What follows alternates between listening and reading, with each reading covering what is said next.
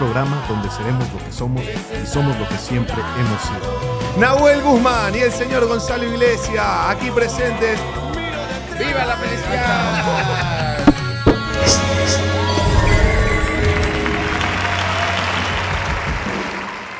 Bueno, buenas, buenas, buenas, buenas. Arranca otro miro de atrás, otro capítulo que nos va a permitir no solo conocernos y conocer un poquito más a nosotros, sino también a nuestros invitados de hoy. ¿eh?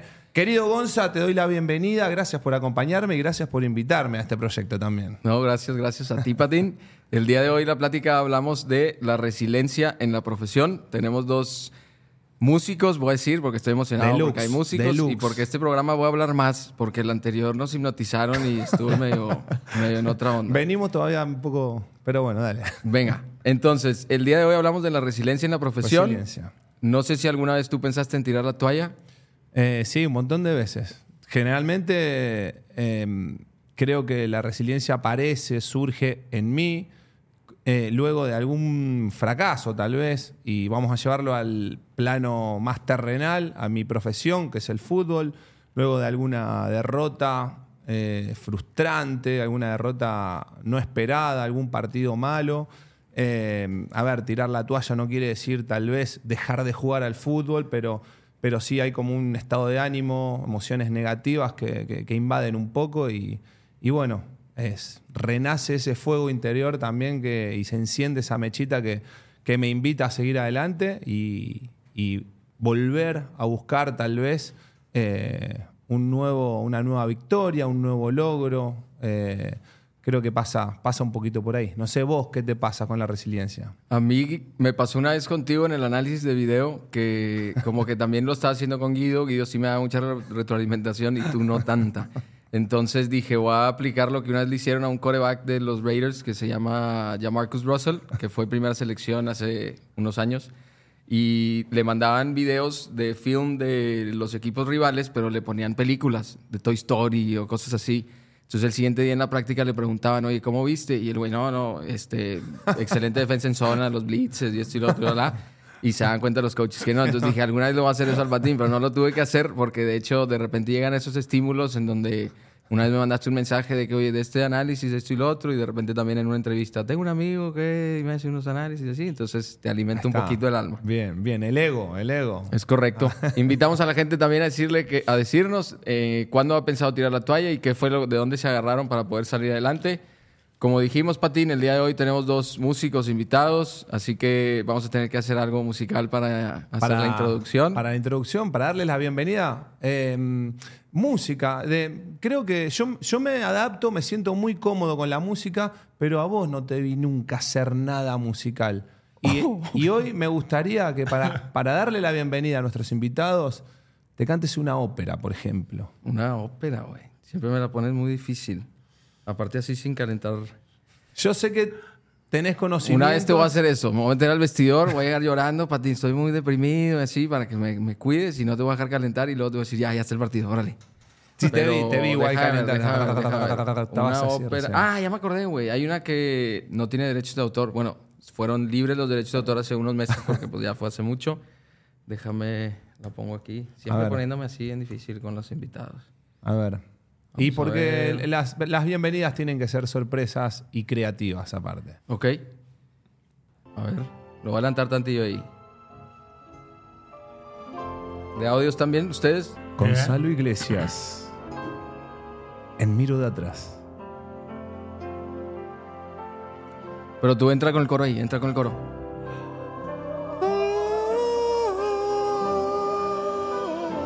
Pandero, algo, patín, pandero. Thank you.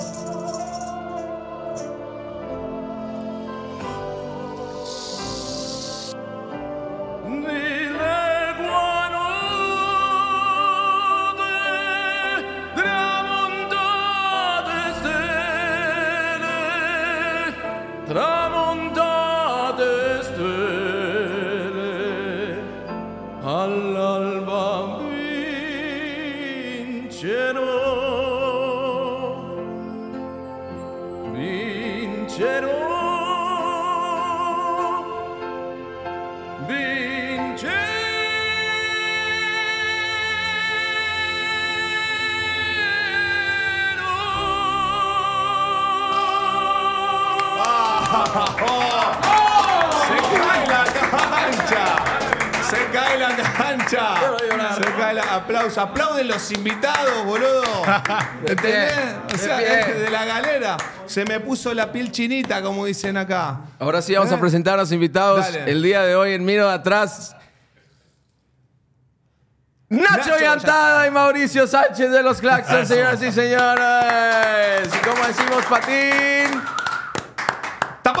¡Tapamos vasos! Tapamos vasos todos, Bienvenidos. todos, todos. Y ¡Viva, la, felicidad! Arranca otro miro de atrás con Nacho, con Mau. Bienvenidos, loco. Eh, bienvenidos a este miro de atrás. Saca tu herramienta para limpiar un poco. Agarren sus vasos alguien nos celulares, tiene todo. que prevenir en este tipo de casos, güey, que van a ir a un podcast, canta muy cabrón, el buen que nos va a recibir, pues nos, nos sacaron así como que, espérame. No, a mí también, ¿eh? A mí también. Nunca has escuchado, ¿ah? Nunca te escuché. Sabía que había estudiado un poco. O sea, esto no le estaba tiro- preparado. No, No, no. no. Qué bárbaro. Ca- aparte, casi- aparte casi no es nada un está dorma, no preparado. es un dorma. Uf. ¿Quieren que limpie un poquito? Por favor, Patín. Sí, ¿les molesta mucho? Bueno, Felicidades, ¿eh? che, Gracias. Aprendí, aprendí ustedes. estamos todos fan, un poco consternados con la actuación, Gonza, ¿eh? No- no Yo sé- también, güey, la verdad, hacerte no, la no entrevista a vos. Creo que tenemos ganas de hacerte la entrevista a vos, mira lo que te digo. Oye, No. hay, hay un video que, que pongo normalmente así a altas horas de la mañana, que, que se- que la fiesta trasciende un poco. Hay un, un Pavarotti que es en, en, creo que en Nueva York, están los tres tenores y se queda él solo y canta esa. Ajá. Casi como tú, cabrón. A veces me pasa eso, pero luego lo escucho el día siguiente y no está tan chido como creí. que- Aquí se oyó increíble, Acá se, Gracias, se- gracias. se- Se se- oyó. escucha- no, y, y tuviste como un coro de fondo también, ¿eh? Ah, Mau- sí, eh, sí, Mau sí. se copó también. ¿Te, gusta ya- la- te, te gusta un poquito la, la ópera? Sí, sí, yo, la verdad es que nosotros apreciamos todo. Obviamente que, que en toda la música hay cosas increíbles, pero eh, es, ese Pavarotti, eh, Plácido Domingo, nos tocó verlo también y es algo impresionante. Son voces increíbles. Tenemos una foto con Plácido Domingo Los Claxos. Una foto. Borrosa, güey. O sea, alguien nos la tomó, estábamos en los Grammys con, con, con ahí atrás y de repente nos topamos los cinco a Plácido enfrente, solo, ¿te acuerdas? Que era la persona del año. Era la persona del año. Y estaba solo él así. Y dije, Sin, seguridad, nada. Estaba estaba solo. Es que, es que era un evento, digamos, una gala. Pero te acuerdas que nos metimos mal. Creo que nos metimos para atrás, ya nos íbamos y de repente estábamos atrás con Plácido solo. de que, hola, Plácido. Una foto y se la dimos a Hernán. Tomó una foto, güey, y ya. Estaba así, Sí, ¿no? sí. A ver la foto con Plácido. Así de que tres manchas. Blanca, güey. borrosas. Podría ser eh, otro. Sí, po- sí. Podría ser Sí. otro. Este es Plácido, te lo juro. Sí, está bueno. Este es Plácido. Bueno, pues vamos a empezar con el tema de, de este programa, que es la resiliencia en la profesión. Pero antes de hablar de la resiliencia, yo, tengo, yo estoy intrigado cómo es armar una banda, cómo empieza. Sé que, por ejemplo, Maná, hasta donde creo, igual me estoy equivocando, pero son Fer y Alex y Sergio y Juan son músicos contratados. Es, o sea, ya verlo como una empresa o así, ¿cómo, cómo funciona? Bueno, yo creo que tenemos cada uno nuestra historia, pero empieza por el gusto, ¿no? El gusto de tocar la guitarra, de repente toparte con tus amigos. Eh, En, en mi caso fue ir preguntando salón por salón en la escuela de que, oye, ¿quién toca un instrumento? Porque quiero armar una banda cuando estaba muy chico, digamos. ¿Qué edad más o menos eso, Mau? Tercero primaria, ¿qué serán? ¿Nueve? ¿Diez? Nueve, diez años. Unos diez años. Y luego así, ir- así ir llegando hasta, hasta ya más grande, pues conocer a, a- a Nacho y a armar la banda. Pero, pero pues es por el gusto, porque veías en TV o lo que sea y dices, yo quiero tener un grupo como esos y que la gente esté cantando, ¿no? En ese caso, momento, en, en tu caso, en ese momento, ¿ya sabías que querías ser músico o era algo que te gustaba como, como un hobby? No, para nada. Yo no, yo no, no lo veía o no pensaba como de que la, la carrera me voy a dedicar a esto. Simplemente es lo que tenía ganas de hacer, es lo que me gustaba hacer. Este, y acabamos haciendo lo que nos gustaba, lo, a lo que jugamos, así como tú en el fútbol, que es un juego, para nosotros es un juego la música también.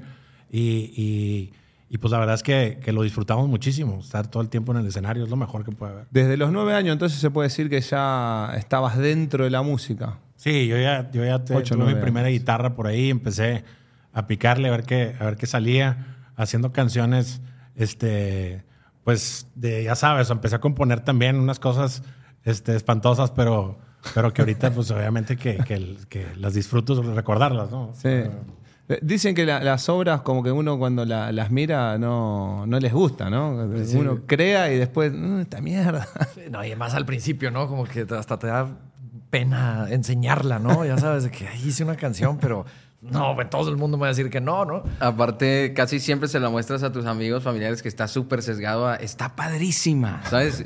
Y, y hay veces que. Qué pues, bueno lo que hiciste. No, y a esa edad de enseñar una canción que acabas de hacer, pues hay que cantarla, pues no la podías grabar. Ahorita es muy fácil grabar, en, no sé, en- desde en un teléfono, grabar una idea.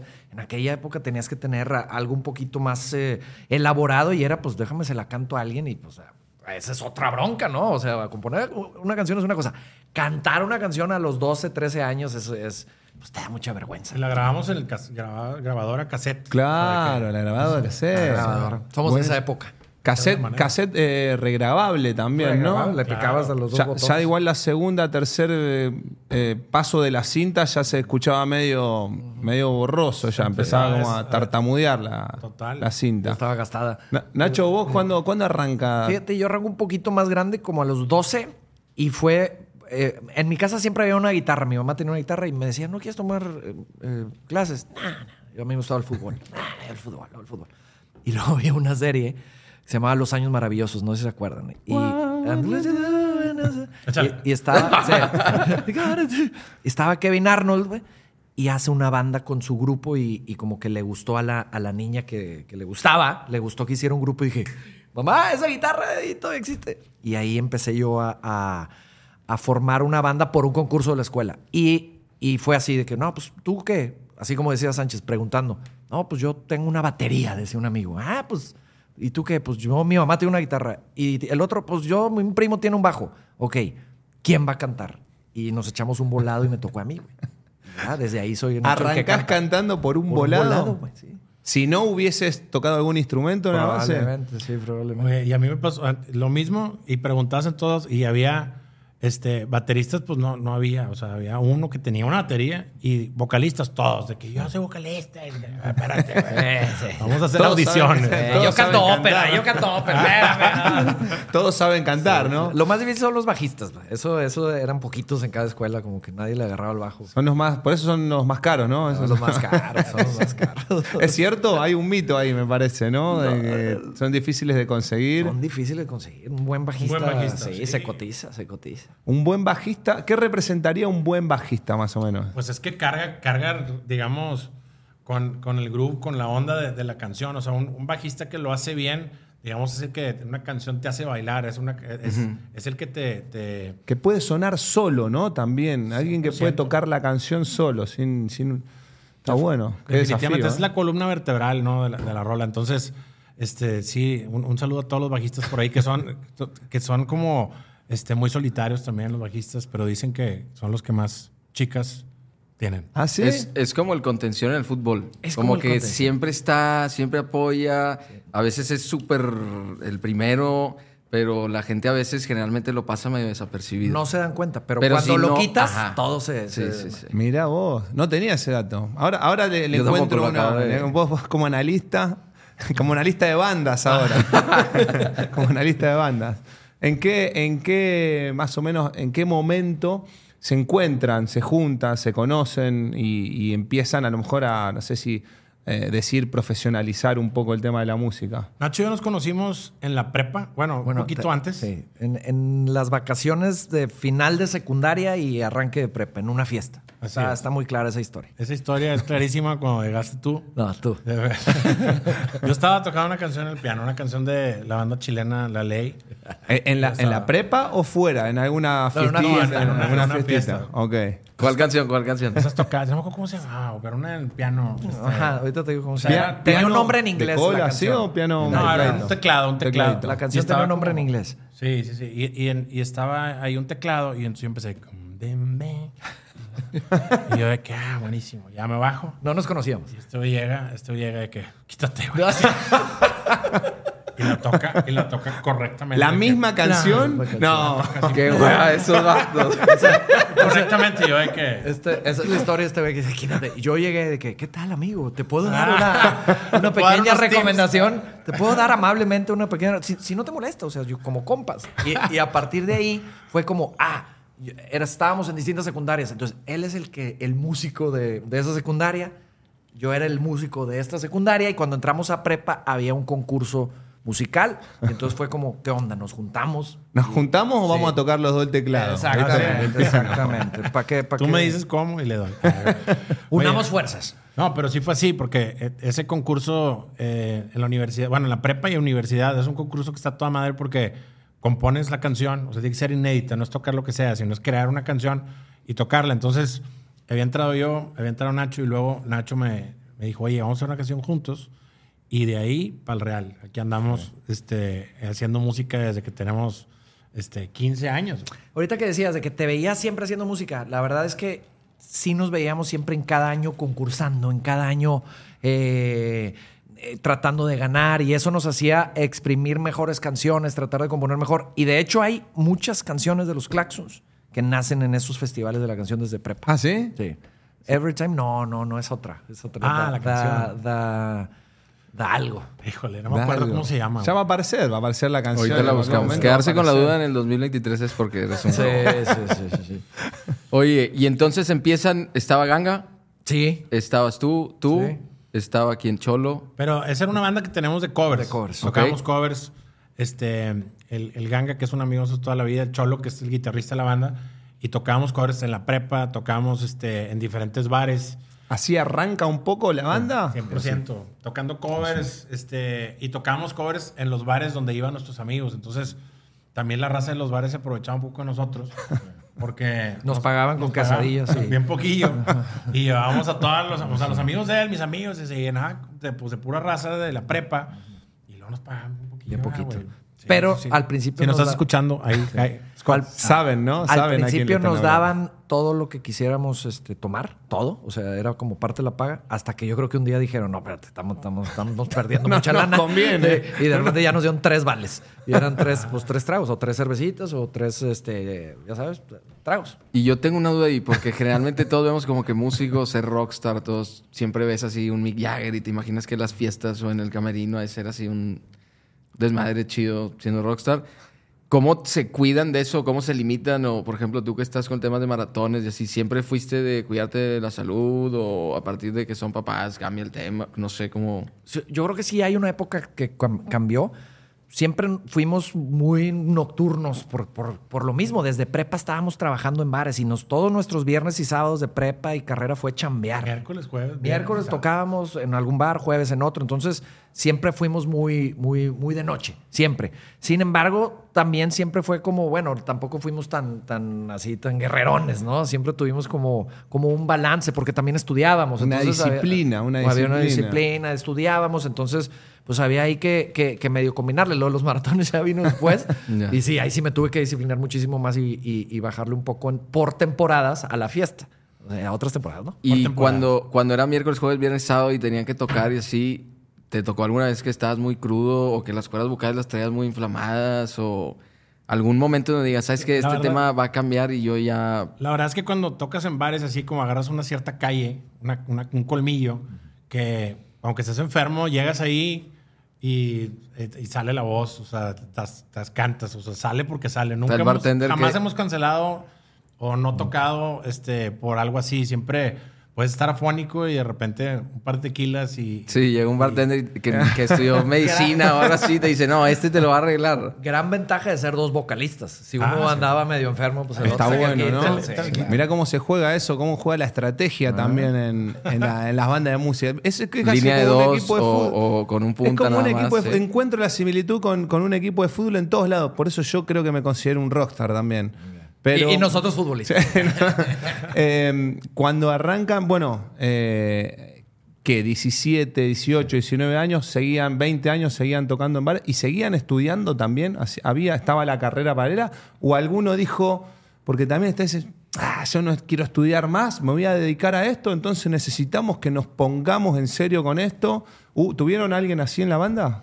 Eh, la verdad es que a ver, todos estábamos estudiando. Yo, lo- yo, no, yo lo que estudiaba a mí no me gustaba nada. Es como que algo que me, me pusieron a hacer. Pero en la universidad eh, estaba toda el área cultural, musical, y ahí es donde siempre estábamos nosotros. Ahí, ahí, nos, o sea, ahí era 100. Ahí éramos este... Aprovechaban tú, ese Na- espacio, ¿no? Nacho sí, Nacho, bueno. Na- Nacho sí en su carrera, pues tú, les, tú estabas feliz en tu carrera. Este, yo en mi caso no. Y, y en un momento que, que mi papá me estaba pagando la carrera en ese entonces y mi papá era un momento que se atoró un poquito y que ah, le dije, papá, ¿sabes qué? Ni te estreses, hermano, porque yo, este, a mí no me gusta esto y, y- y yo estoy en lo de la música, le estamos dando la música y, y de repente nos encontramos ya este, con los claxons pues tocando en todos lados y, y pues ya, ya no regresé. ¿En qué, ¿En qué momento aparecen los Claxons ya? Deja de ser una banda de cover y aparecen los Fue, Claxons. fue una transición, porque si tocábamos 10 covers en algún bar, de repente metíamos una nuestra. Ahí y va. luego dos. Ahí va. Y luego el siguiente. sigue la estrategia, sigue la Para estrategia. los, cuando llevábamos tres años en un bar, eran la mitad de los Claxons, o sea, la mitad originales Sí. y la mitad covers. Y la gente pensaba que eran covers. De que toquen esa, la de los bombones. Y de, ya de- se- ¿de quién es? Ah, pues de nosotros. Ya se la sabía, la gente empezaba a aprenderse las canciones también, de a Exacto. poquito. Oye, nos decían, nos decían de que, es, oye, esa canción que, que tocaron ahorita, este, está con madre, ¿quién, ¿quién la canta? De que, no, nosotros. No, yo sé que ustedes, con- pero cantan covers, pero ¿de quién es? De que no, es de nosotros. No, esa yo la escuchaba en el radio, de que no, la, la escuchas aquí, porque vienes todos los viernes y ya te la aprendiste, güey, pero sabes. realmente. Y ahorita, ahorita que, perdón, lo que decías de, de la universidad, a nosotros nos, nos sirvió mucho lo siguiente. Eh, nosotros estudiamos la carrera en el Tecnológico de Monterrey y tuvimos una- vivimos en una generación donde había mucha gente de fuera, muchos foráneos, que mucha gente de, de Sonora, de Sinaloa, de Baja California. Entonces, toda esa raza que nos veía aquí en los bares se llevaban nuestros Qué CDs bueno. a su ciudad. güey. Qué A- a- bueno. en, el, en el verano, entonces en el antro, te voy a inventar, de Tampico, los foráneos de Tampico se llevaban el CD de los Claxons y se le, decían al, bueno. al DJ del antro, pon esto, güey. Esto es lo que está sonando ahí en Monterrey, en, la- en las fiestas, etcétera. Muy Entonces, bueno. Fueron como nuestros Bueno, distribuidores. ya arrancan, arrancan con CDs, digamos, la, la distribución de la música de alguna manera. Qué bueno, qué bueno. Sí, me- yo me acuerdo también tener bandas de, de CDs de bandas amigas que, que nada, las, las llevas y, la- y las vas moviendo, te las llevas de viaje, eh, aparece el Dixman este, y, y- y empezás a conocer más en profundidad esas bandas. La verdad que eh, es lindo, es lindo conocer eh, bandas nuevas. No, yo me, acuerdo con- en la prepa cuando de repente salió el primer, el primer vato que, que tenía un quemador de CDs. Ah, sí. De que, güey, ¿puedo, puedo hacer un CD. Sí. Copiarlo y le dije, no, hombre, qué bárbaro. Fue, fueron este, tiempos muy distintos. Yo con nosotros cuando sacamos el disco es cuando salió por primera vez estas plataformas como Napster y que la gente pues, ya podía bajar la música gratis. Fue cuando nosotros salimos con el disco y fue La peor que- época. La peor época para sacar CDs, güey. La peor, güey. Y fueron como cuatro años donde la gente no compró un CD, pero tampoco había, eh, por ejemplo, todas estas plataformas de streaming o tampoco había eh, las descargas Claro. legales. Había descarga ilegal y piratería. No, y vendíamos, o sea, vendíamos pocos discos, digamos, eh, en ese entonces se vendía pocos discos, pero ibas a un lugar y la gente estaba cantando las canciones. Entonces decías, de alguna manera, de alguna manera lo tienen. ¿sabes? Sí, o sea, la distribución estaba buena, pero no había retribución de esa distribución. Exactamente. Y ahí, ¿cómo sobrevivían, por ejemplo? Eh, eh, fueron épocas difíciles, pero siempre al final del día, al convocar gente en cualquier bar de cualquier ciudad, pues ahí de los conciertos, ahí de eso vivíamos. No, y en un principio tocábamos covers y luego tantito claxons y de repente covers y ahí te ibas manteniendo, te ibas manteniendo en un principio. Y gracias a Dios también siempre tuvimos apoyo este, familiar en el sentido de que, pues, o sea, sí nos apoyaban, nos les gustaba lo que hacíamos y, y, pues la verdad es que tenías una casa donde llegar. eh, ¿Y todavía, entonces, ¿no? ¿Y todavía los apoyan? Eh, no, pues si todavía nos apoyan, güey, pero, pero ya que ahora vivimos en nuestras propias casas. Y hay diferencias por esos temas. O sea, que uno diga de que, oye, güey, pues, a mí ya no me están pudiendo apoyar o yo no le puedo seguir así. Por ejemplo, el disco de Sin Ganga, ¿por qué se sale Ganga? Es Él- que- sí, él, él nunca Oh. estuvo en el proyecto de las canciones originales. Ya. ¿Por qué? Porque no estaba en la misma universidad que nosotros. Pero tocábamos con él en, en los bares. Entonces fue realmente una madreada, porque siempre sabíamos que la música original era con Beto, otro baterista. Beto Ramos. Beto Ramos, Ajá. correcto. Pero eh, al final del día buscar un nombre siempre es también bien difícil, un primer nombre de un disco, y se nos ocurrió. Es más, le íbamos a poner sin ganga al grupo. güey. Sí, es cierto, güey. Medio provocador era, Sí, ¿no? eso, Un poquito. Y luego creo que dijo Sánchez, no, se oye muy, se oye muy africano, sin ganga, ganga. Y dije, no, ching, ya no me va a decir. Oye, a Es mí, cierto. A mí me dijo una vez una chava así, en, creo que estábamos en Playa del Carmen, no sé. Me dijo, ah, que ustedes, ustedes dejaron la ganja, ¿verdad? Porque sin ganja se llama. Entonces, No viene por ahí, No, ¿no era es? por ahí. sí, sí. No, no es por ahí. Y por ejemplo, los vemos mucho ya ahorita más de grandes que involucran mucho a la familia en la música. Está aquí tu hijo, está lo Roque. cual está padrísimo. El Pate y yo también tratamos de, de hacerlo Roque. lo ¿eh? más posible. Buena onda. Gracias por acompañarnos también. Y este, ¿cómo es eso? Por ejemplo, yo convivimos bastante, Nahuel y yo, con los niños y a veces pues no hacen caso o no se duermen a la hora que es o así. ¿Cómo es estar en un show y, y que se tengan que comportar como niños, tú como papá, pero al mismo tiempo tienes una responsabilidad de dar un show? Yo creo que tenemos mucha suerte de, de- nuestros hijos son súper bien portados y cuando nos han acompañado a la gira nunca hemos batallado. Claro, hay veces que pues ya caen y se tienen que se, duermen antes, pues ahí en algún espacio, donde sea, o, alguien nos hace el favor de llevarlo al, hotel, con alguien ahí que los cuide, pero la verdad es que nunca hemos tenido un- una bronca de indisciplina con alguno de nuestros hijos y eso pues es- nos sentimos muy afortunados. Al contrario, lo que nosotros, como que nuestros hijos siempre han visto cómo nos divertimos en el escenario y ellos lo ven y crecieron en el escenario y lo ven como, como, un, como un lugar para divertirse. Desde chiquitos, nuestros hijos, este, los que les gusta, se suben, se suben en nuestros shows y están bailando, este, han cantado. Una vez hicimos un coro con ellos. Este, siempre lo han visto como, como algo de diversión y, está todo dar. De repente, lo único que sí es de que, de que a mí me pasa con mi hija que está, está del, del lado y, y ya se subió una canción y en la que sigue que... otra, otra vez, ¿no? no. Y en la también.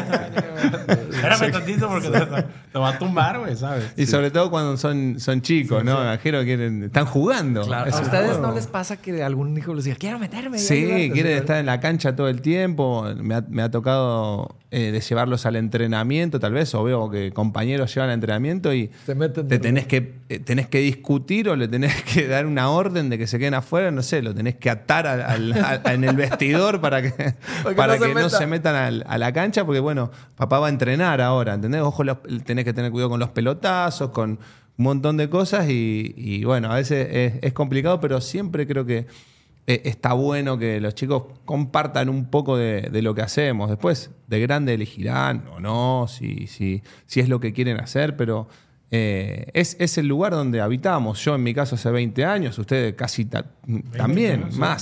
Y, y creo que está bueno que conozcan qué que, que es un poco lo que hacemos, ¿no? Claro, no, totalmente. Pues nuestro hábitat, 100%. Yo creo que, que nosotros disfrutamos mucho en familia este, los conciertos. Ahora hace poquito eh, nos llevamos por primera vez a, a tres, a tres hijas, este, Cholo, Nacho y yo.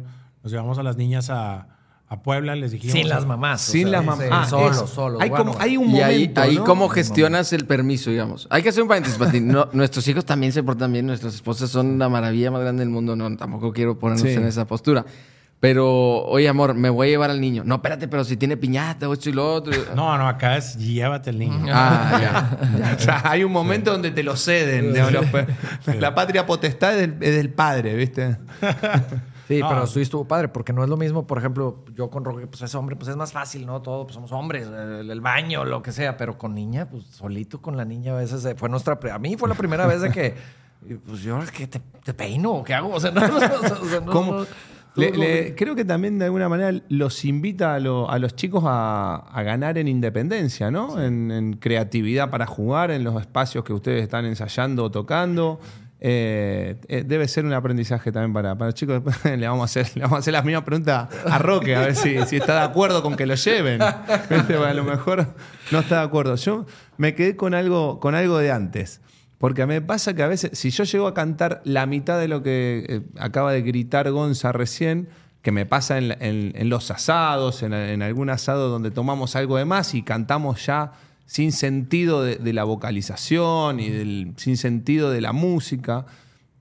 Al otro día estoy, dos días por lo menos que no, no puedo eh, Afónico. Sí, sí, afónico. ¿no? Me, me pica la garganta, me raspa. ¿Qué, qué- qué hay que, qué se aprende? O sea, ¿cuál es la parte que, que hay que tener para, para que no pase eso, digamos? Es, es un instrumento al final del día y si llevamos tantos años sabiéndolo utilizar, tienes tus trucos, tus mañas, pero tampoco te voy a mentir, ya con la edad sí tienes que empezar a cuidarte un poco más, a calentar un poquito más antes de algún concierto. Nuestros conciertos ahora en esta gira son de tres horas, entonces sí tienes que como que prepararte un poquito, calentar para no llegar tan desencanchado a las notas altas o a, por ejemplo, lo que tú hiciste tú. Yo, por ejemplo, eso jamás podría si no calentara, pero pues tal vez hace 10 años sí.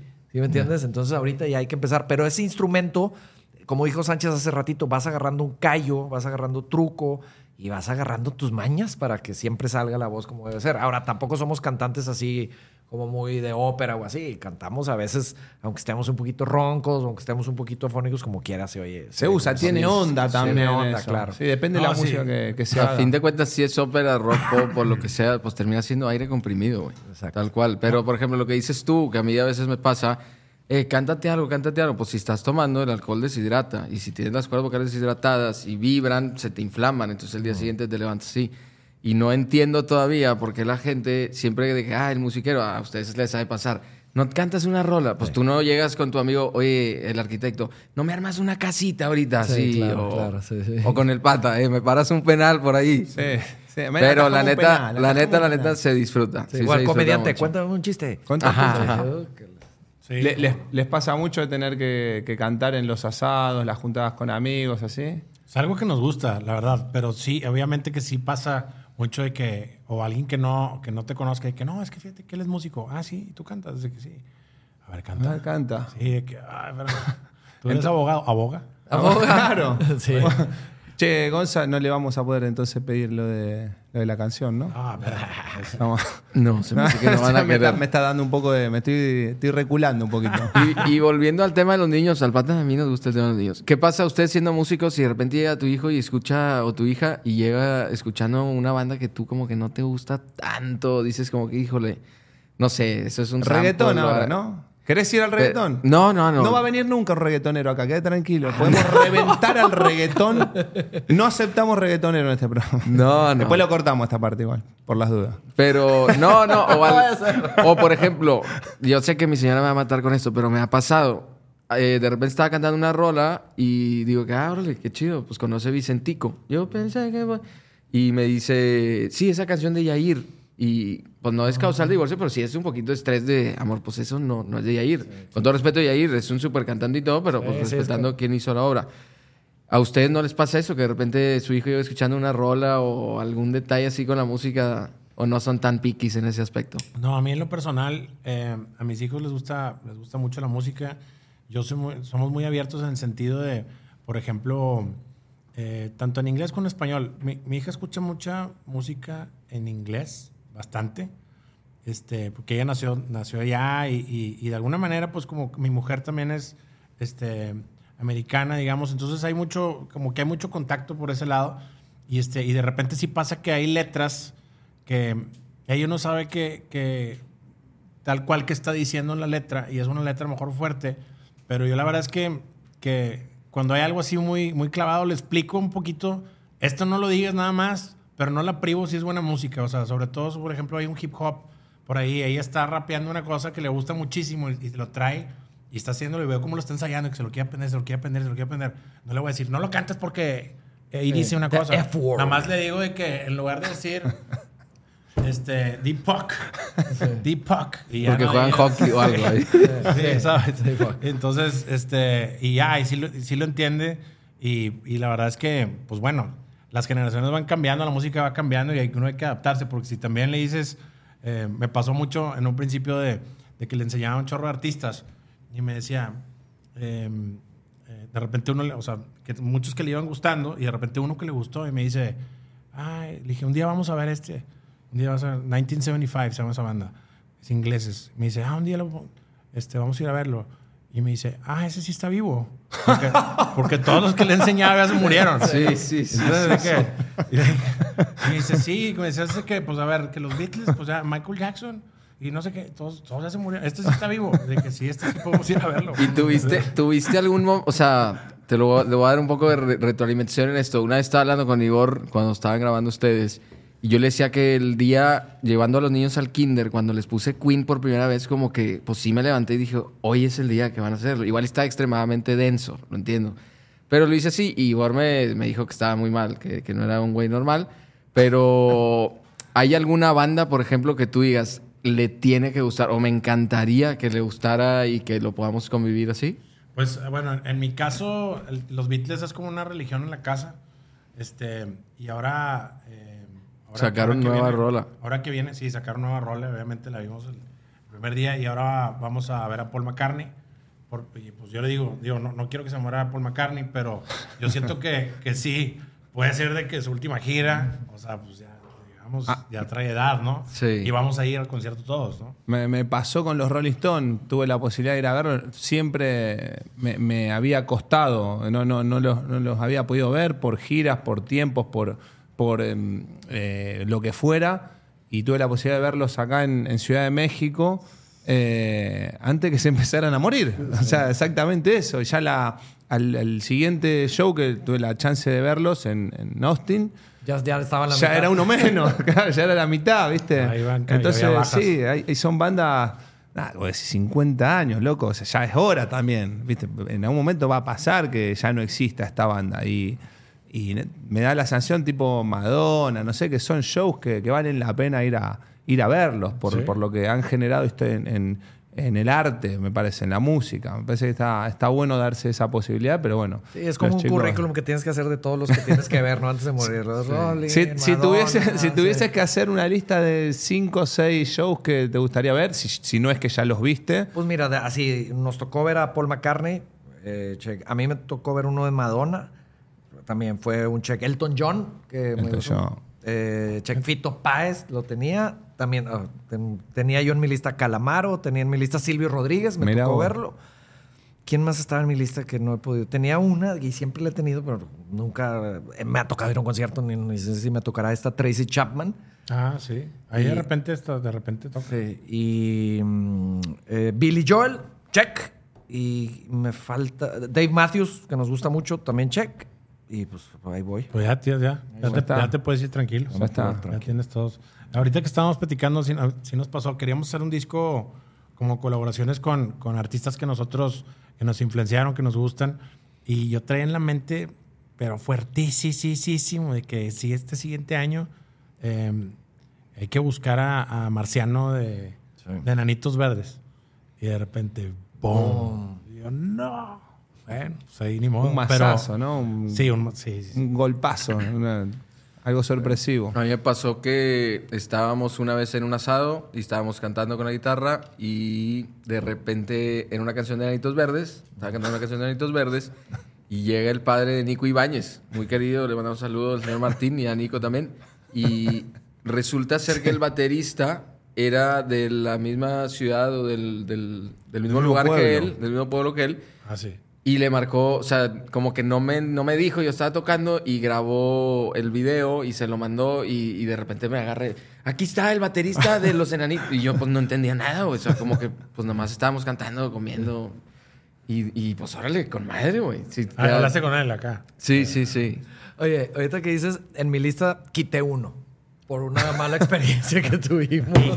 A ver, Es que hay, unos, hay unas artistas que dicen que de que no los conozcas porque luego pierdes el... Exacto. Eso subrayalo, güey. Sí, Subrayalo. es cierto, es cierto. Te- te voy a contar esa historia. el art- eh, sí, el- sí al arte y no al arte. No, no, no sé si tan así, pero. No, nos ha tocado casos increíbles donde el artista lo recuerda. no, eh, muy buena onda, pero este en particular hubo una situación que más que no sé si bien o buena onda, yo creo que no estaba de humor, pero me tocó a mí. Fui, fui el que me tocó.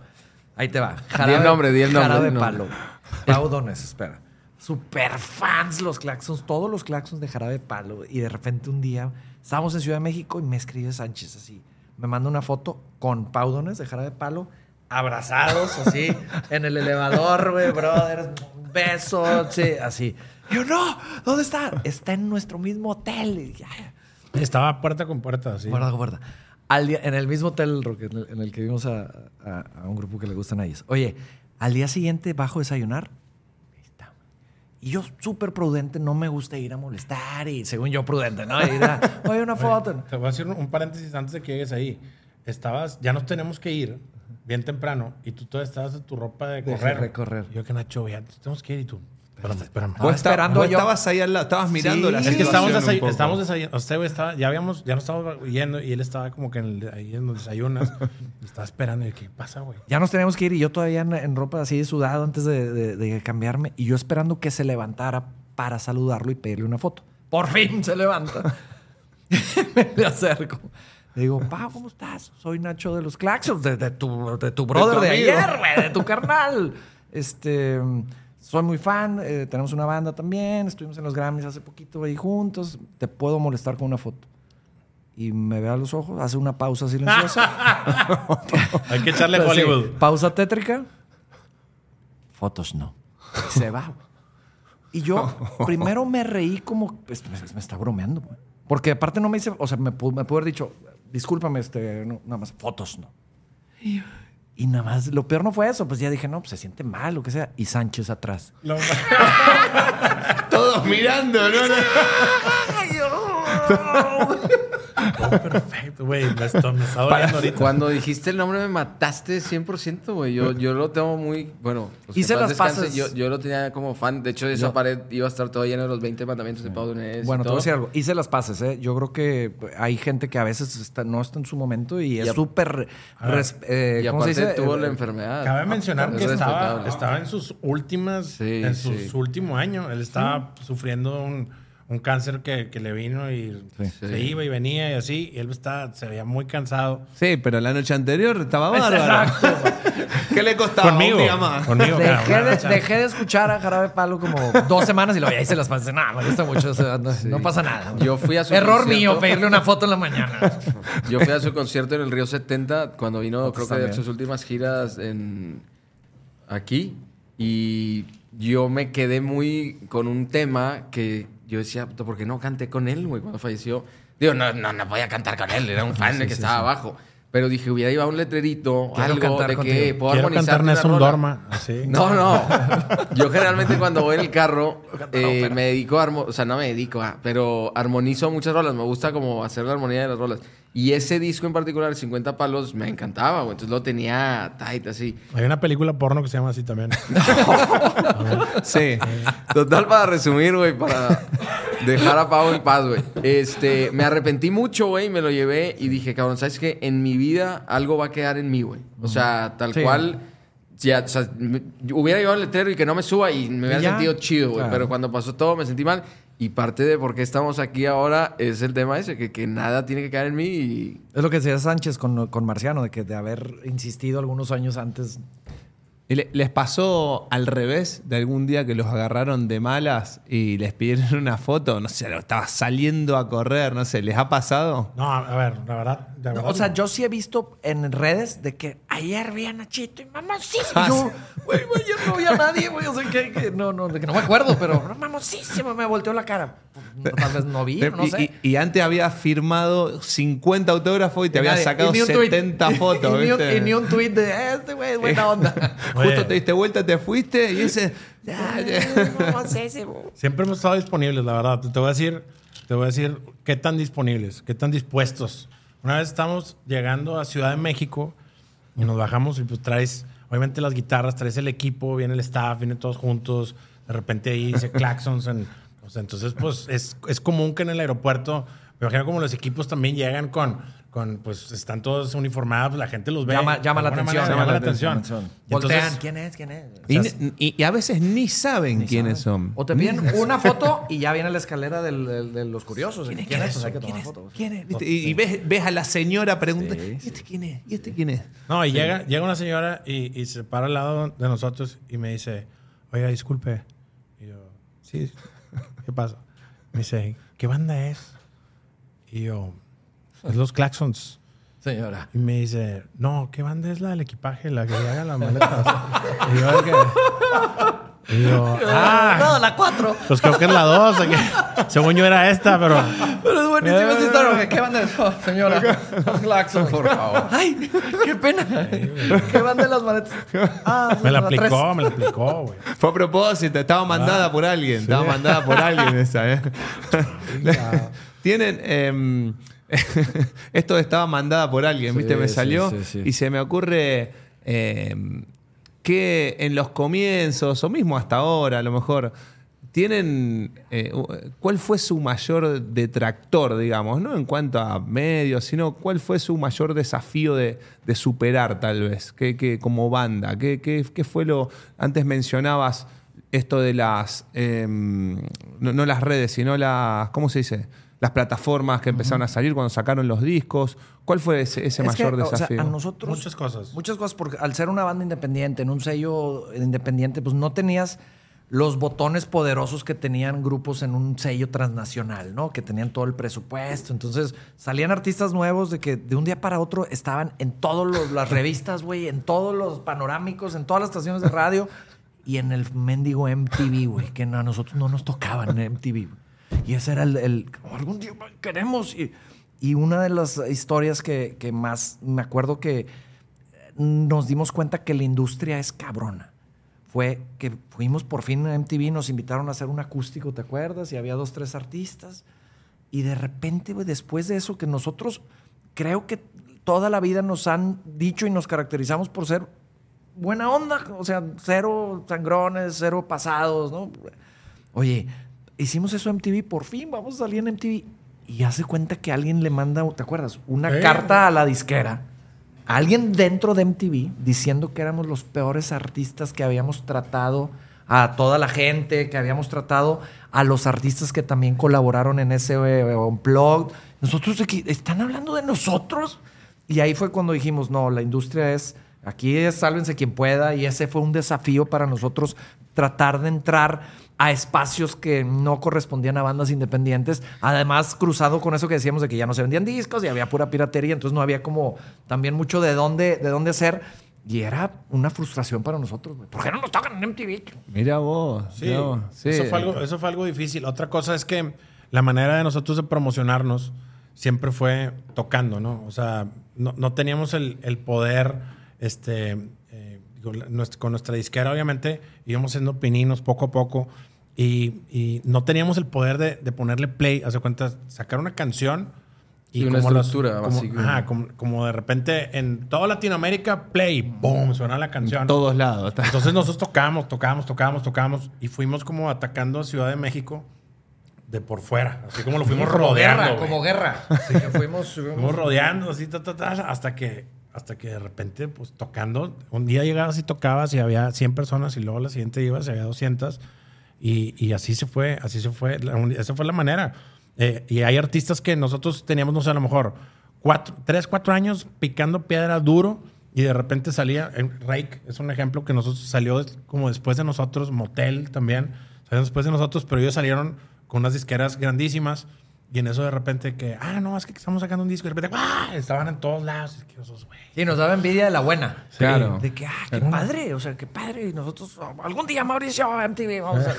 Y tratando de hilar con respecto a la, al tem- a la temática del día ¿Cuál de era hoy, la temática? ¿Cuál- La resiliencia. La resiliencia. Sí, sí. En algún momento, sabiendo eso y sabiendo las diferencias que había o esas desventajas, entre comillas, porque creo que es una ventaja el alimentar tu, tu personalidad, el trabajo, el esfuerzo, ¿cómo, o sea, alguna vez pensaron tirar la toalla? De repente estuvo, por ejemplo, Beto, luego creo que se salió, y o sea, ese tipo de cosas, ¿tiene que ver con algo de su trayectoria o con, con temas personales de su carrera que decían diferentes... que vas creciendo. Y vas creciendo y empieza a haber más responsabilidades. ¿no? Ya, no sé, terminamos la etapa universitaria. Pues antes te- esa es la excusa. Ya estamos en la universidad. O sea, no importa que todavía no podamos vivir de esto, pero llega un momento que vas creciendo. Y luego tienes novia y quieres como formalizar y, y empiezas a pensar de que si me quiero casar, pero pues no estoy ganando lana. ¿Cómo le estoy haciendo? Y entonces sí hay presiones. Y cuando las cosas no sucedían tan rápido como nosotros esperábamos, claro que llegaron momentos de decir, no, güey, hay que tirar la toalla. O sea, esto chido y sigamos tocando cobres, pero así como que apostarle toda nuestra, nuestra vida, nuestra carrera y que esto sea nuestra prioridad, sí hubo momentos de decir, o sea, ¿sí? O- o cuánto más le vamos a apostar, ¿no?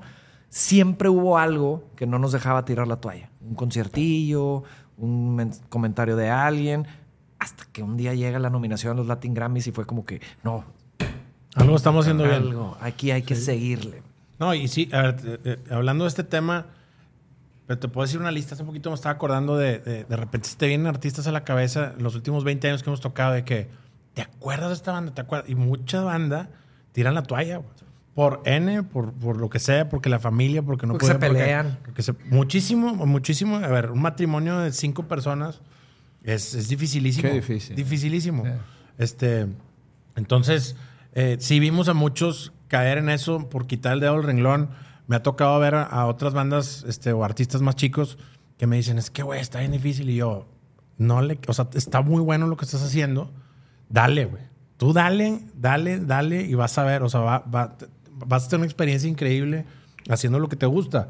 Obviamente que pues tienen que echar mano de otras cosas para poder seguirlo haciendo, pero definitivamente es lo más fácil, es decir, ya, güey.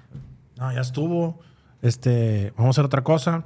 eh, nos la pasamos bien y ya.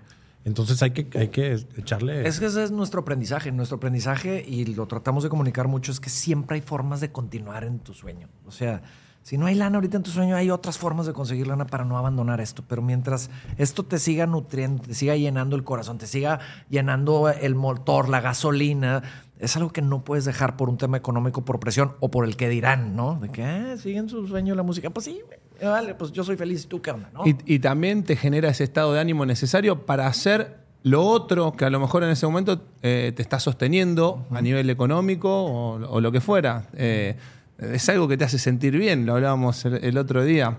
Este, y se me ocurre preguntarles si en toda ese- esa etapa antes de la nominación a los Latin eh, les tocó hacer otras cosas, porque ahí hablábamos un ratito antes que, que alguno no, eh, tenía un puestito de, de tacos, que, que les, les ha tocado tener otras, otras actividades. No, totalmente. Yo creo que yo creo que hemos hecho este un poquito todo, pero ahorita que hablamos, eh, que me preguntabas que si íbamos al estadio, a la cancha, este, porque somos futboleros definitivamente.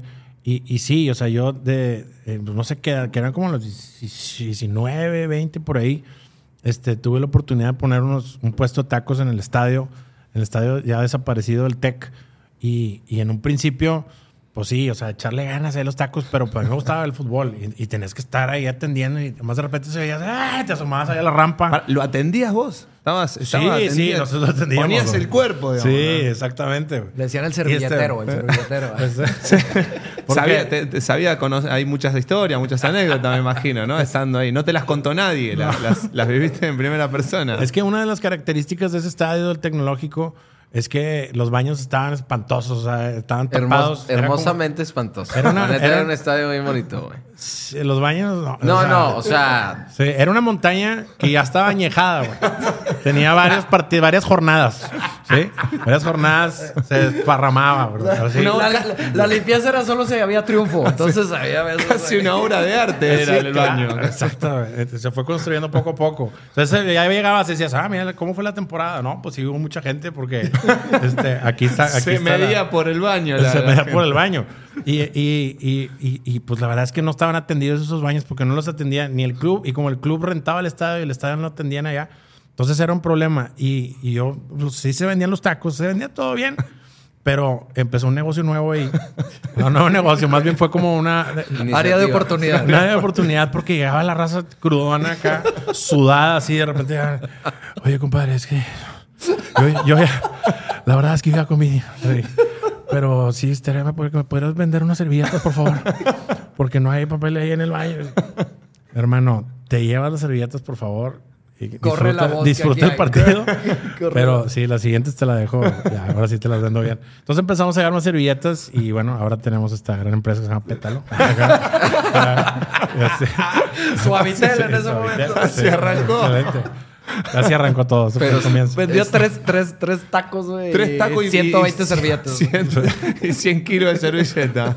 Sí, Y aparte qué denso que, por ejemplo, yo me acuerdo de verlos en el estadio, que llegaban, ya tenían la banda y así, yo los veía como de que, wow, esos son unos rockstars, güey, viniendo a la cancha en sábado. O sea, como que mi sueño era ese, pero pues este programa se trata de eso, el miro atrás, de ver otras perspectivas y yo en- nunca me había pasado en la mente que, pues a fin de cuentas, estabas chambeándole, estabas echándole para poder sostener el, pues, la idea del proyecto de, que tenían de música, güey. Sí, así era, pues era hacer algo. eh, más que todo era este, hacer algo diferente, ganar algo de lana y estar en el estadio por otra razón, ¿sabes? Este, pero sí, eh, eso fue, eso fue lo que quedó ahí del, del tecnológico que tuviste un partido ahí, nos dijiste. Tuve, tuve un partido en 2014 cuando recién llego. El partido que termina que 2 a 2, Gonza, ¿no? Le, Eh, le tocó abrazar al, al ídolo más uno de los ídolos más eh, importantes de, de la historia de Rayados. Es el, es el famoso partido que le tapa Ah. una pelota a Chupete Suazo ahí sobre la línea, sobre la hora, y quedamos los dos abrazados en el piso. Y quedó una linda imagen, la verdad, una, una linda imagen. Después me, me odiaron todos. Después de lo que siguió, después, todos los años que vinieron me, me odiaron todos. Así que, pero, pero bueno. Ese estadio, yo creo que el más odiado era Calero. ¿Te acuerdas cuando iba a Calero? Pero porque se volteaba con la porra y les hacía como director de orquesta y le cantaban, Calero, venga. No, Calero. Era hay- bueno hay- ese por No, era buenísimo. Ambas aficiones tienen una memoria intacta. O sea, eh, tanto la de Tigres como la de Rayados también. Damián Álvarez, que Tigre, yo me acuerdo Iba que a iba a Rayados. venir a Rayados y, y- y se No fue quiso. a Tigres. Dijo, No- dijo no que quiso. nunca iba a venir a México y luego vino a Morelia. A Morelia, correcto. Vino a Morelia Sí. y luego fue a Tigres. Y, y cada vez, o sea, pasaron los años y cada vez que tocaba la pelota, la gente se. Yo no. Ah, mi- Mira. ¿Ah? Te está hablando Damián. ¿Qué están diciendo? El tú. Oye, algo dijimos mal. No se, va- Contéstale, contéstale. no se vaya a enojar. No puedo, no puedo. No, no, no, no. Sí, no, yo- Hola. Ay, me cortó justo, mira, me demoré en atenderlo. Para Me que, sorprendió. hablando de estadios, para que se puedan ir ahorita al estadio, vamos a pasar a la... hacemos hacemos, un una pequeño- pausita, hacemos un cortecito, hacemos un espacio, un break eh, y seguimos con este Miro de atrás. ¿Te parece? Es un correcto. recreo. Vamos a pasar con el recreo. viene a hacer el recreo. Una pequeña pausa.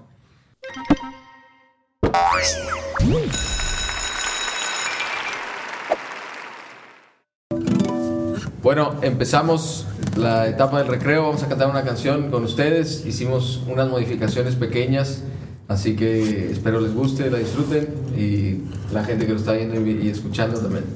¿Cuál va primero? Este, de la, La, sí, sí, vamos. Ok.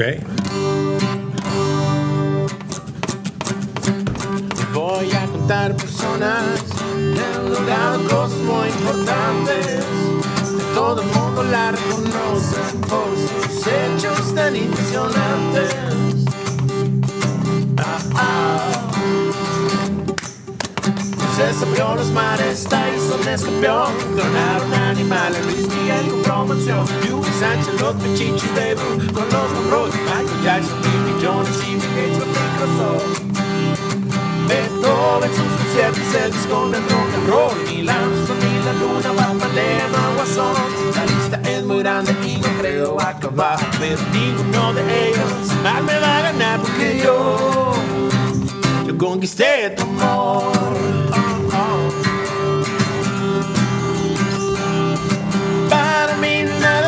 Importante que tener conmigo tu corazón. Los demás podrán tener lo que quieran, pero jamás tendrán lo que tengo yo. Ah, ah. Da pintó a la Mona Lisa en China, San Dragón. Mickey Mouse ganó a los niños y Agassi en Wimbledon. Hitler y sus guerras, Bill ganó la reelección. Madonna, sus canciones, Jerry le ganó a Tom. También Neo Rivera y su forma de pintar. Ya vendiste la teoría de la relatividad. Yo no soy ningún famoso ni tampoco ricachón. Pero lo que yo he logrado no tiene superación. Porque yo, yo conquisté tu amor. Me dices dónde va. No sé si necesitas escuchar esta canción para darte cuenta que estamos Gonza y el Patón. Y recuerda, no lo olvides que no me voy a cansar y decirle a todo el mundo y también de publicar que el Patón volverá a ser campeón. Na, na,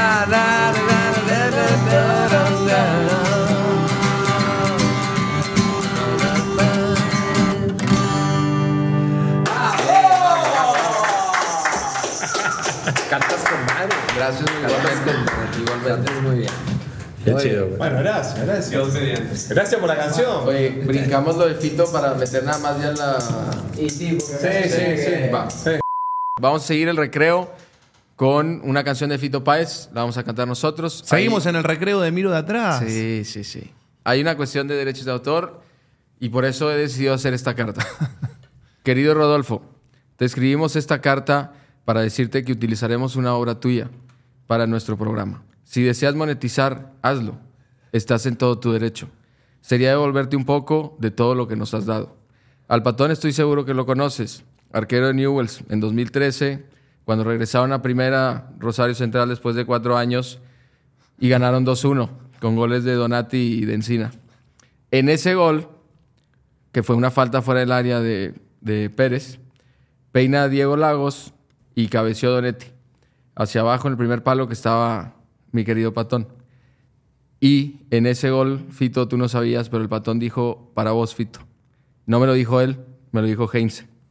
En resumen, esta carta es solo para avisarte que cantaremos, espero te guste, te queremos mucho, sé que tú también a mí, pero todavía no lo sabes. Me despido agradeciéndote por todo lo que has hecho con tu vida, pero más importante, con lo que has hecho con las nuestras. Atentamente, Gonzalo Iglesias de Mira atrás. Te trajiste todo el arsenal hoy, ¿eh? Aparte, aparte la la hice a mano, para que luego no digan que inteligencia artificial y así. Oye, no puede, todo decir, en la no cancha. puede decir que no. No puede ser que no, güey. Dale, Fito, copate, hermano. Bueno. Vení, vení a Si monetiza, que sea mucho. Volvé a. Monterrey. Ahí hay, ahí hay colores, cada quien puede agarrar un color, Véngase. sería lo ideal, y si no, nomás nos vamos viendo, así como en el, Sí, yo, como rockstars, como fútbol ahí. yo la guitarra acá, yo le, yo le echo ritmito. ahí. Hecho. Échale.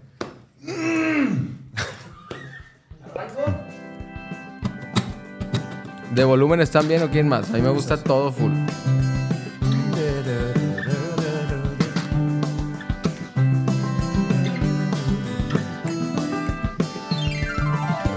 Honey, honey, honey, baby, ya dejemos de llorar. Te vi ahí en media hora, no te olvides, nos largamos de aquí.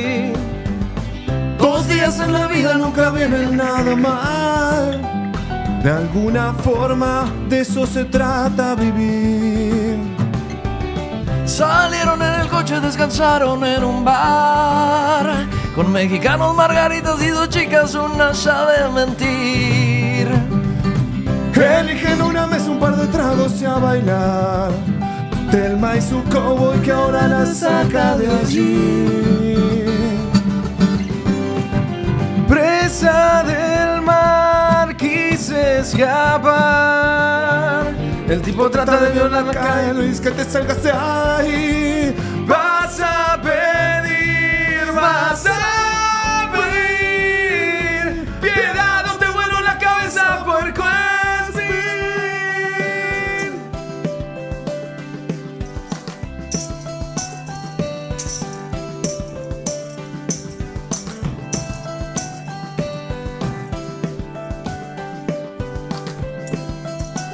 ¿Entro yo?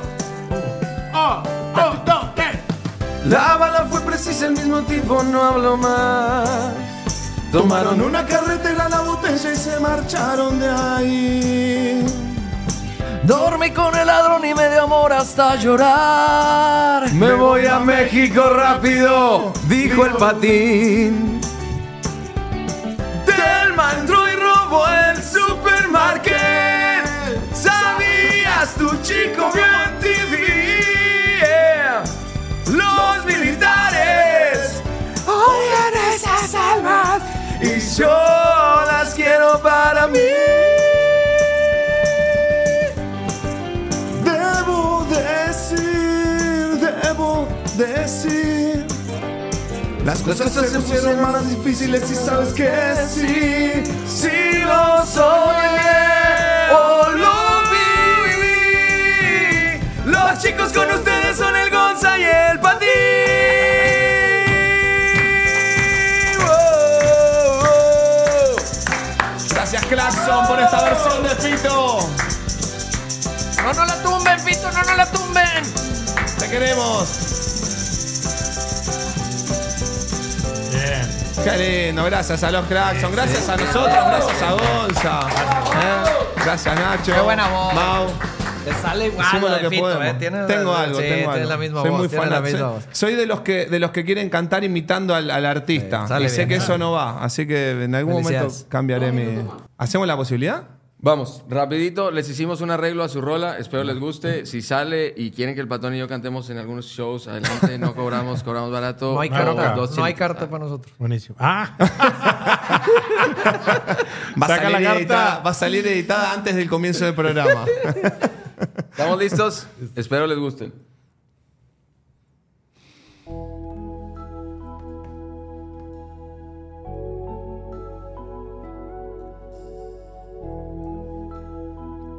órale, órale, acá. Más imaginé la posibilidad. De que alguien como yo tendré oportunidad de hacer a un lado todo para ser feliz y no pedirle a nadie nada a cambio. Yo pasé un buen tiempo recorriendo la ciudad, La ciudad dejando en el camino lo que está de más, está de más. sin una idea clara de lo que es hogar. Me iba sintiendo un poco más cercano. y volteé hacia atrás, dando gracias al pasado. Y al voltear de nuevo hacia enfrente, te encontré a mi lado. Ahora sí viene la parte de mirar atrás, señores. Y desde ahí solo miro hacia enfrente. Contigo al lado es fácil caminar. ¡Arriba! Te vi llegar entre un montón de gente. Las leyes del camino conspiraron para mí. para poder tenerte hoy aquí. ¡Cumbión! ¡Venga! ¡Gonza y el patín! ¿Les gustó? Ah, buenísimo. Es nomás Es un como para TikTok. Buenísimo. Si les gusta, ya hablamos con Hernán, ya está toda la producción hecha. Ya, estamos, ya estamos hechos. En cumbia, la Qué cumbia. bárbaro, che, loco, qué sorpresa, loco. Gracias por la disposición, por la No, predisposición, claro. por la buena onda. Le Siguiente metimos sencillo, cumbia, güey. rock. Bastante sencillo, cumbia. Qué Cer- lindo, qué Cerramos lindo. con los penales porque si no me arregla el productor. Estoy aquí entre la espada y la pared. Sí, sí, ya estamos, ya también. estamos.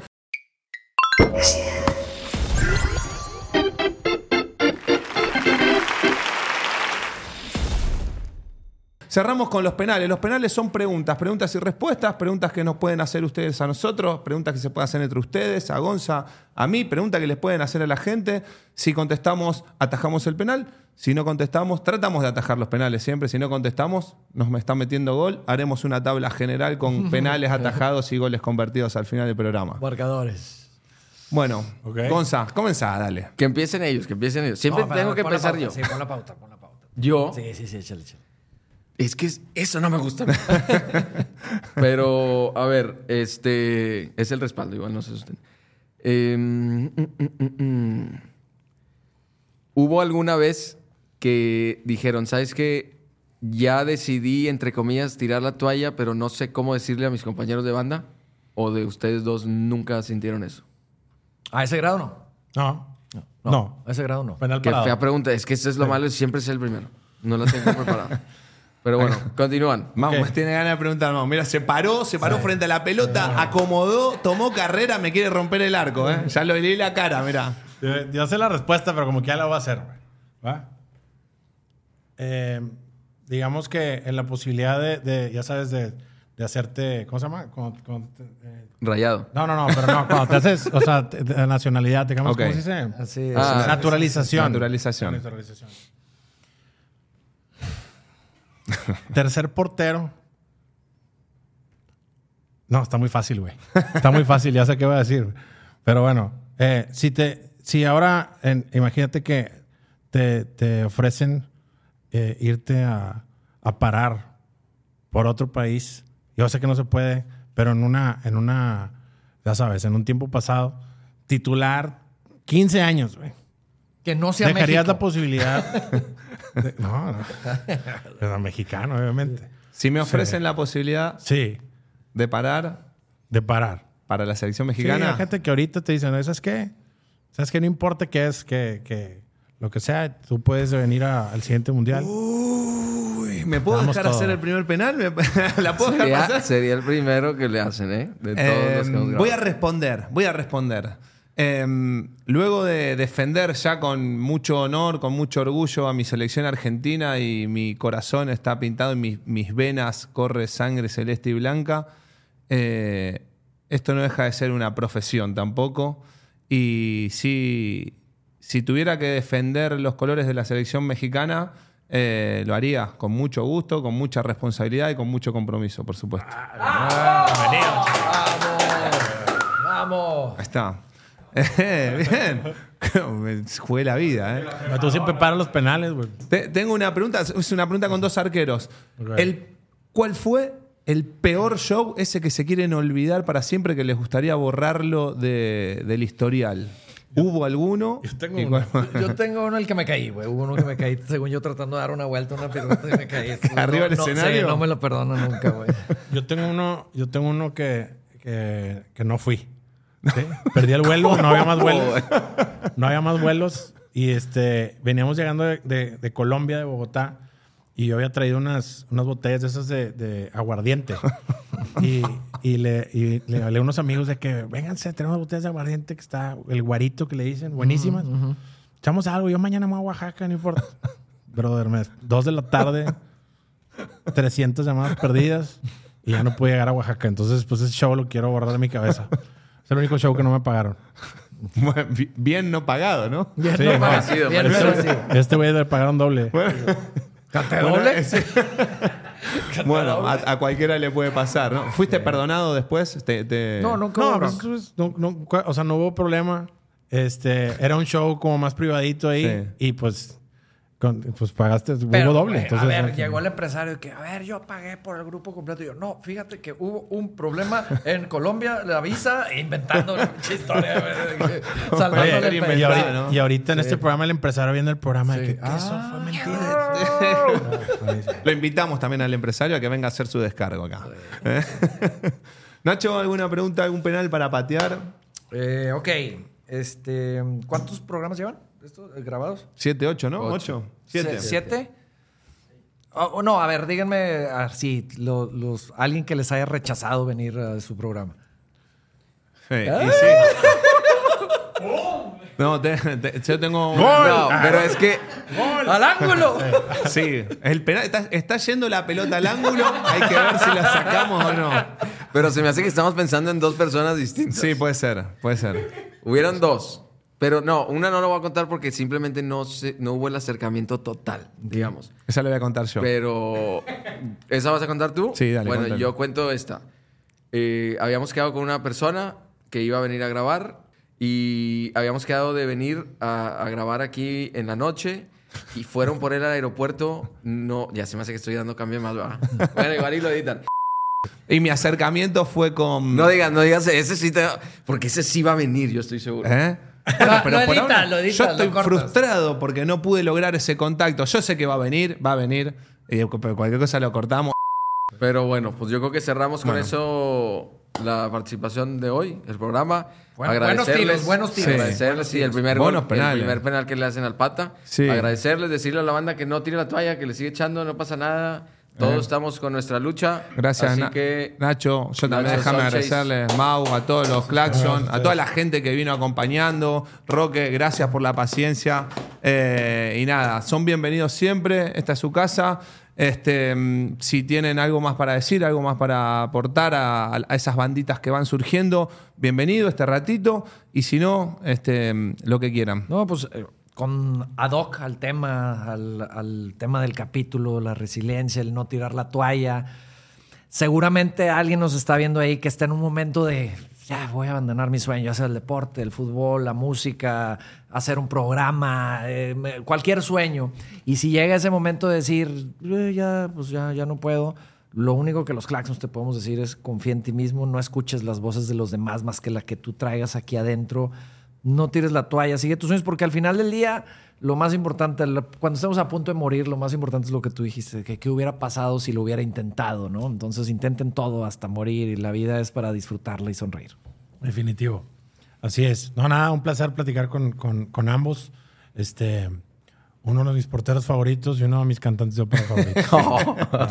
Bueno, muchas, Y uno muchas de mis gracias. compañeros de grupo favorito. Eh, bien, bien, bien, bien. Bueno, nos vamos con eso. Gente que nos está viendo, escuchando, grabamos este programa por ti. Por ti que estás bateando ahorita, dale para adelante. Ahí está. Sí, señor. Así Adela. que, Gracias, hoy es un gran día Gracias para hacer... Para hacer un claxon, por supuesto, Sí. loco. Ahí está. Vámonos, ¡Que viva la felicidad! ¡Algarabía, verbena! Sí, sí, sí, sí, sí. Muchas gracias.